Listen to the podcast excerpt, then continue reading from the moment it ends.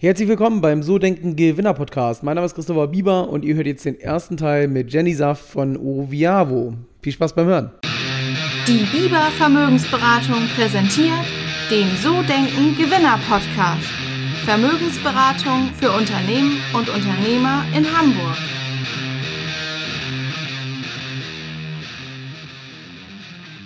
Herzlich willkommen beim So Denken Gewinner Podcast. Mein Name ist Christopher Bieber und wir sind heute wieder in einem neuen Interview. Heute mit jemandem, der ja, sich mit einer Idee selbstständig gemacht hat, die sehr ungewöhnlich ist, nämlich der sich darüber Gedanken gemacht hat, wir werden immer älter, wir bekommen immer später Kinder und vielleicht ist es ja sinnvoll, so ein bisschen dem natürlichen Alterungsprozess entgegenzuwirken, indem man auch in einem späteren äh, Alter ja, das Kinderkriegen ermöglicht.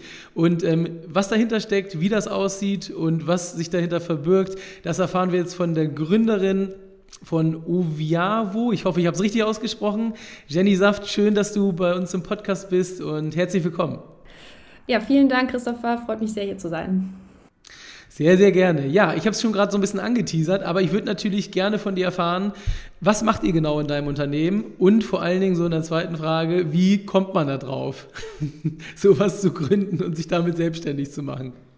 Genau, also ich fange mal vorne an. Also genau, wir sind ein Fertility and Family Forming Benefits Unternehmen. Ähm, ist wahrscheinlich jetzt noch ein relativ äh, neuer Begriff für die meisten. Also wir helfen Unternehmen dabei, damit Unternehmen ihre Mitarbeitenden beim Thema Familienplanung äh, unterstützen können.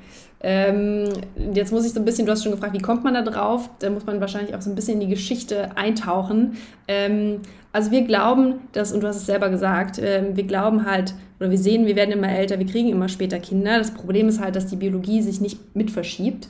Ähm, und äh, wir, wir, wir glauben halt, dass das langfristig ein Großteil der Bevölkerung, ähm, wenn der Trend so weitergeht, eben äh, reproduktionsmedizinische Maßnahmen nutzen werden muss. Da kommen wir gar nicht dran vorbei. Und wenn wir das wissen, äh, haben wir uns gefragt, warum machen wir es dann nicht besser und einfacher und zugänglicher für Leute? Weil es ja offensichtlich äh, äh, ein großer Trend und ein großes, eine große Hürde auch für die Gesellschaft.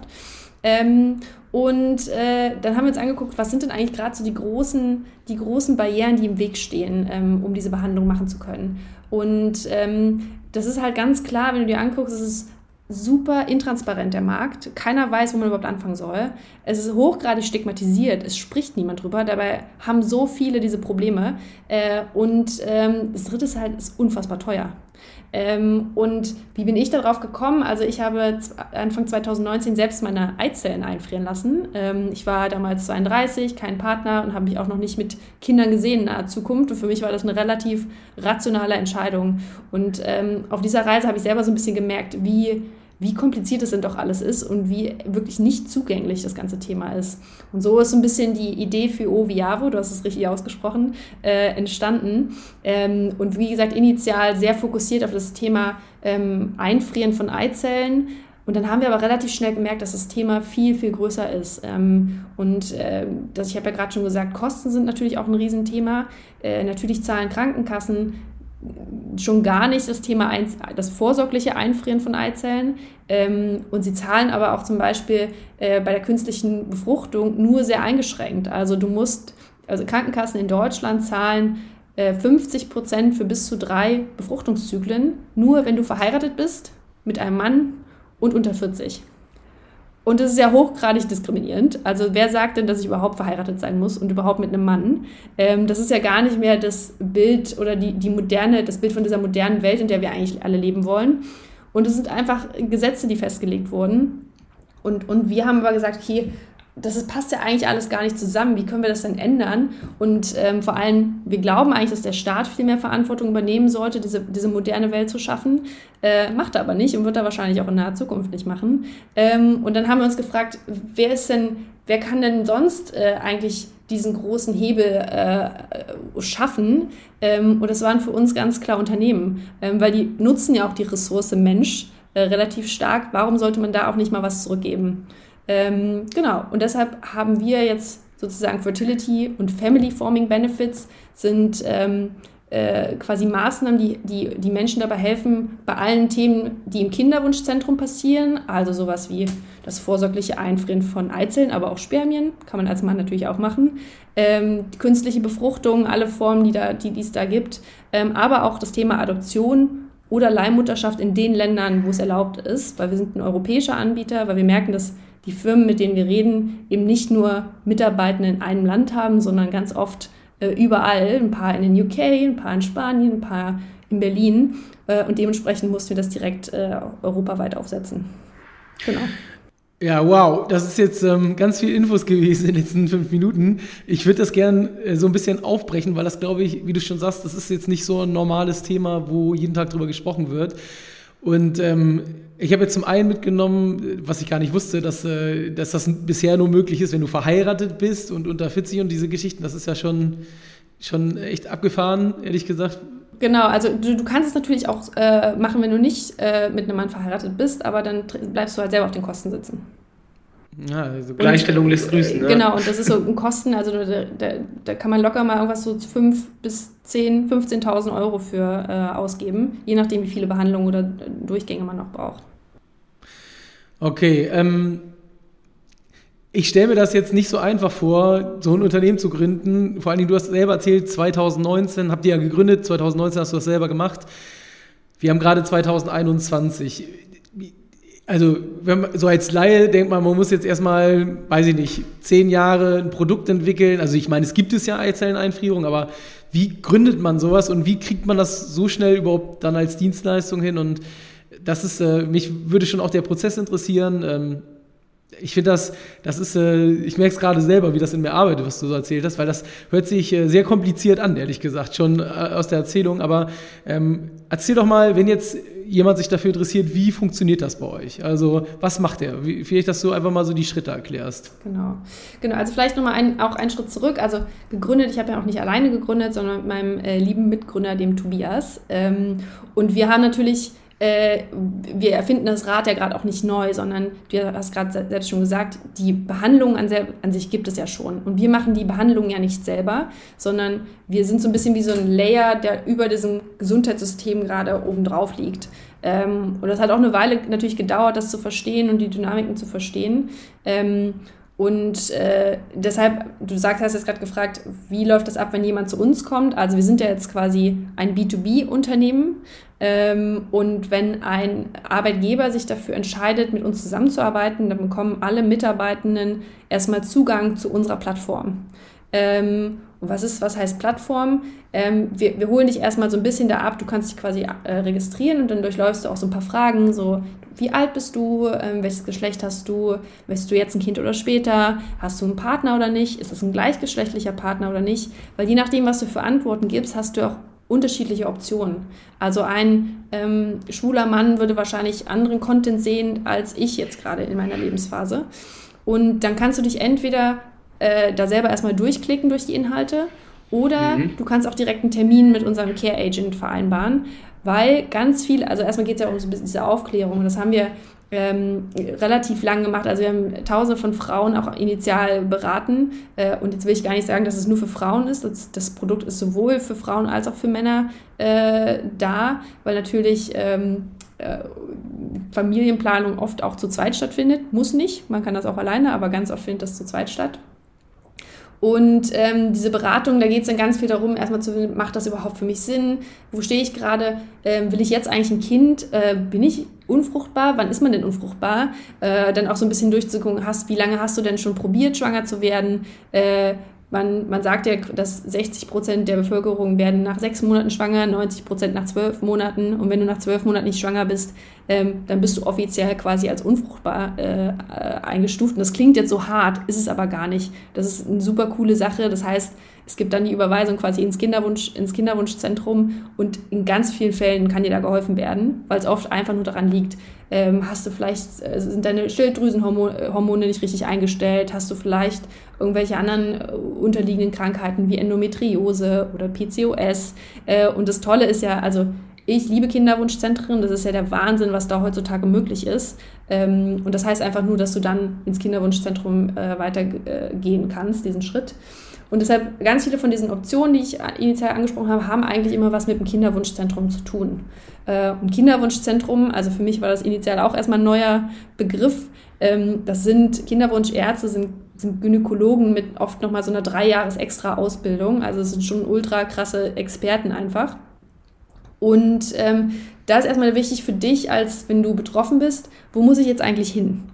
Denn äh, was du normalerweise machen würdest, was ich auch gemacht habe damals, ist so, okay, du, ich wohne in Berlin, Kinderwunschzentrum Berlin, und dann werden mhm. dir da Ergebnisse angezeigt, aber jedes Kinderwunschzentrum hat eine Webseite, aber du weißt eigentlich gar nicht, was passt jetzt für mich. Und das haben wir auch einfach sehr stark gelernt. Nicht jede Klinik passt zu jedem Patienten. Äh, und das mhm. erstmal zu verstehen, was ist mir wichtig? Möchte ich äh, erstmal Location? Ähm, Brauche ich, äh, also es sind ganz banale Dinge, wie wohne ich so ein bisschen im, im, äh, außerhalb von, von der Stadt und komme komm im Auto, brauche ich dann Parkplätze? Bis hin zu, möchte ich vielleicht von einem Mann oder einer Frau behandelt werden? Ähm, mhm. Wie sind die Success Rates der, der Kliniken? Äh, haben die irgendwelche Vertiefungen auf äh, zum Beispiel Endometriose oder nicht? Behandeln die eher, behandeln die auch gleichgeschlechtliche Paare? Ist zum Beispiel gar nicht äh, in allen Bundesländern möglich. Ähm, behandeln die zum Beispiel auch alleinstehende Frauen, die, Kinder, die ein Kind haben möchten. Und das erstmal rauszufinden und zu verstehen, also dafür sind wir quasi da und wir haben diese Datenbank jetzt einfach aufgebaut, auch für ganz Europa, ähm, damit, damit wir eben diese, diese Beratung auch übernehmen können. Und der letzte Baustein ist dann, also wir übernehmen dann die Ersttermin, Koordination im Kinderwunschzentrum für dich. Das, dann startest du die Behandlung und irgendwann bekommst du natürlich eine Rechnung. Ähm, entweder eben eine Teilrechnung oder eine, eine ganze Rechnung, die, die reichst du bei uns ein. Wir checken die einmal gegen.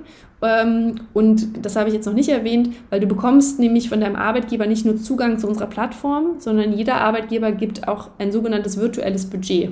Mhm. 5.000 Euro, 10.000 Euro.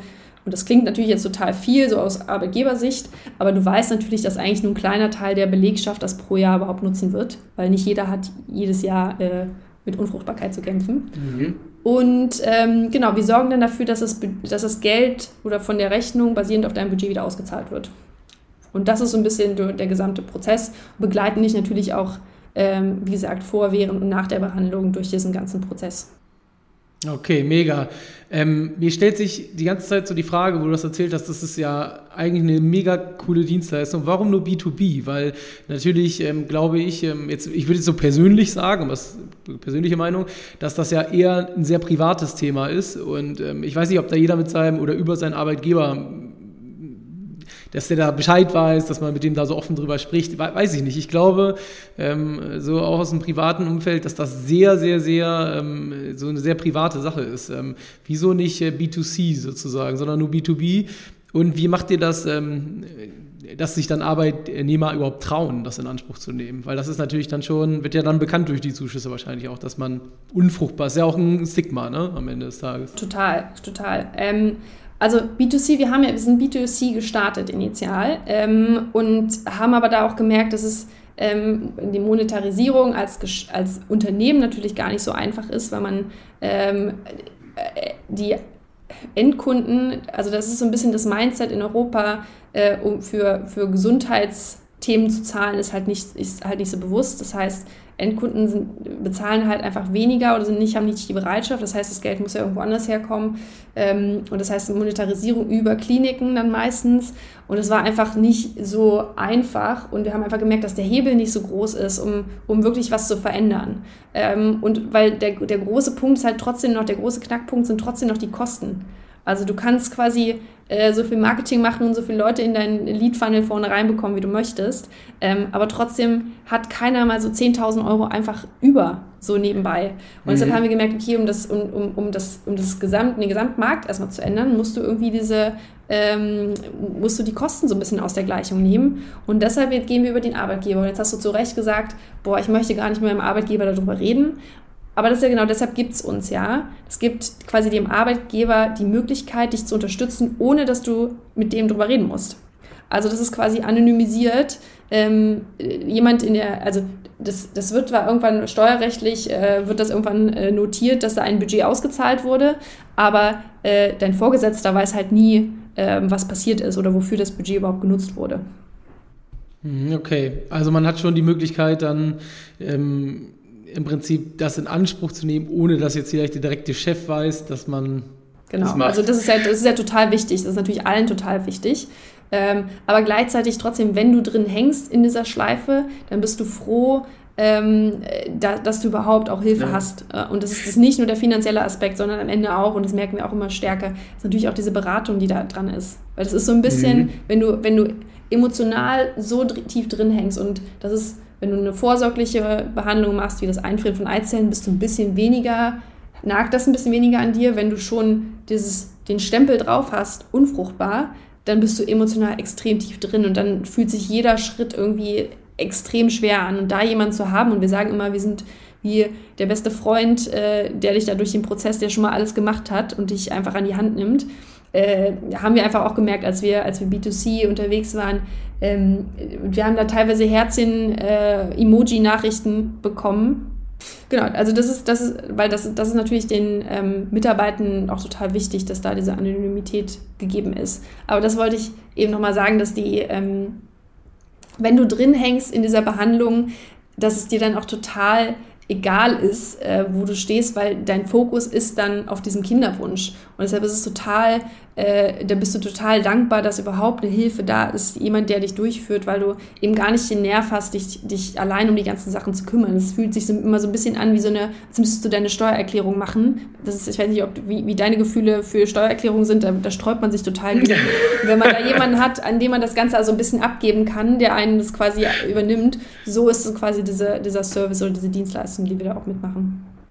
Ähm, und die, ich würde jetzt noch interessieren, die Arbeitgeber, wie sehen die das? Weil am Ende des Tages, klar, man hilft den Angestellten, aber man muss auch sagen, wenn jetzt jemand ein Kind bekommt, ist er dann auch natürlich erstmal weg. Elternzeit, man muss irgendwie, gut, das ist ja generell, wenn jemand schwanger wird, eh so, aber Trotzdem ähm, könnte ich mir vorstellen, dass das wahrscheinlich ja auch für Betriebe gar nicht immer so erstrebenswert ist, oder da jetzt nochmal nachzuhelfen.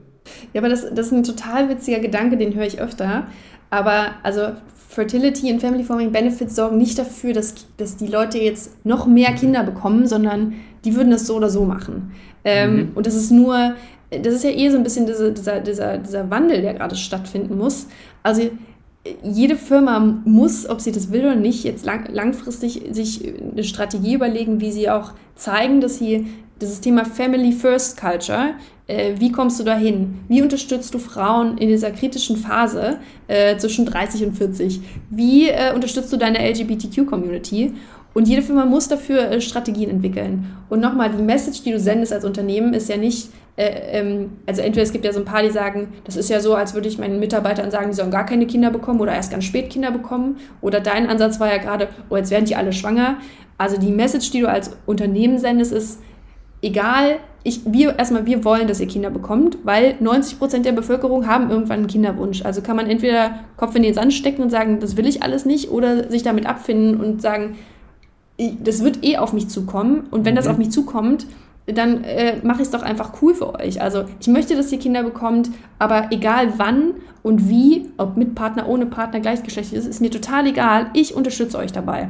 Und das ist ja eine Message, die du, das ist ja eine kulturelle Sache. Und das ist nicht für jede Firma was. Das ist, äh, also Kulturen sind unterschiedlich. Aber die Firmen, die es verstanden haben, die, sind, die werden meiner Meinung nach auch langfristig gewinnen. Mhm. Ja, finde ich, find ich gut. Ist, ähm, hätte ich jetzt nur so gedacht, weil wir machen ja auch bei uns manche Dienstleistungen für Unternehmen und äh, manche auch halt eher mitarbeiterorientiert und dann hat man halt mit den Geschäftsführern öfter mal so eine Diskussion darüber. Deswegen hätte ich jetzt gedacht, dass das bei euch auch so sein kann. Absolut, ähm, aber da muss ich auch nochmal ein, mit denen, du hast gerade mit den Geschäftsführern, äh, das hast mhm. du weniger mit Geschäftsführerinnen. Ähm, mhm. Das ist natürlich, äh, das, das ist natürlich so ein bisschen die, die, die also wir, wir kommen, wir leben in dieser Welt ähm, und auch diese, diese, diese Karrierebahn, die es gerade gibt, ähm, eine Welt, die geschaffen wurde von Männern für Männer, wo die Frauen zu Hause sind. Und jetzt ist so, jetzt sagen wir allen Frauen, ähm, wir wollen, dass ihr, ihr könnt auch studieren und ihr habt alle die gleichen Möglichkeiten. Äh, und die Frauen machen das, was denen aber keiner gesagt hat, dass die Biologie einfach schon ganz unterschiedlich ist. Das heißt, eigentlich müssten wir das System ja ganz anders aufbauen, aber äh, das, das wird uns wahrscheinlich noch ein paar Jahrzehnte ähm, äh, kosten, bis wir da hinkommen. Ähm, und jetzt sind wir aber in dieser Situation und ich glaube, es ist total wichtig, dann auch zu sagen, äh, ich verstehe, dass dieses Problem gerade da ist als, als Unternehmen und wir kriegen das zusammen hin, weil das ist die, das ist die Lösung langfristig. Keiner kommt mehr um dieses Thema Diversity äh, drumherum. Also es muss, mhm. es müssen Möglichkeiten geschaffen werden. Da können sich äh, genau, das bedarf ganz viel Anpassung, Umdenken, äh, ist unangenehm, glaube ich, gerade für, für Männer oft. Äh, ich will jetzt auch gar nicht äh, auch wieder mein Stigma hier draufsetzen, aber ähm, ich glaube, das, das, das kostet ganz viel Energie und deshalb sträuben sich natürlich auch Leute da noch drum, drumherum.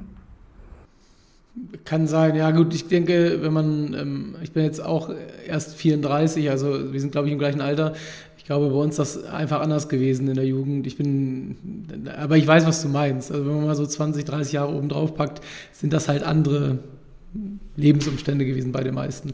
Aber ich glaube auch, dass ähm, in der heutigen Zeit einfach vieles moderner wird und auch viel, viel normaler und man da auch gar nicht so unterscheiden sollte, ob Mann, ob Frau, ob alt, ob jung. Das sollte eigentlich aus meiner Sicht keine Rolle spielen. Äh, in keiner Phase des Lebens oder zu keinem Thema. Ähm, aber ich glaube auch, dass die Welt wesentlich offener geworden in den letzten Jahren. Also ähm, sind wir, glaube ich, auf einem ganz guten Weg. Das war's schon wieder. Das war der erste Teil beim So Denken Gewinner Podcast mit Jenny Saft. Ich hoffe, dir hat's gefallen und ich freue mich dann, wenn du nächste Woche beim Teil Nummer zwei wieder mit am Start bist. Bis dann. Ciao, ciao.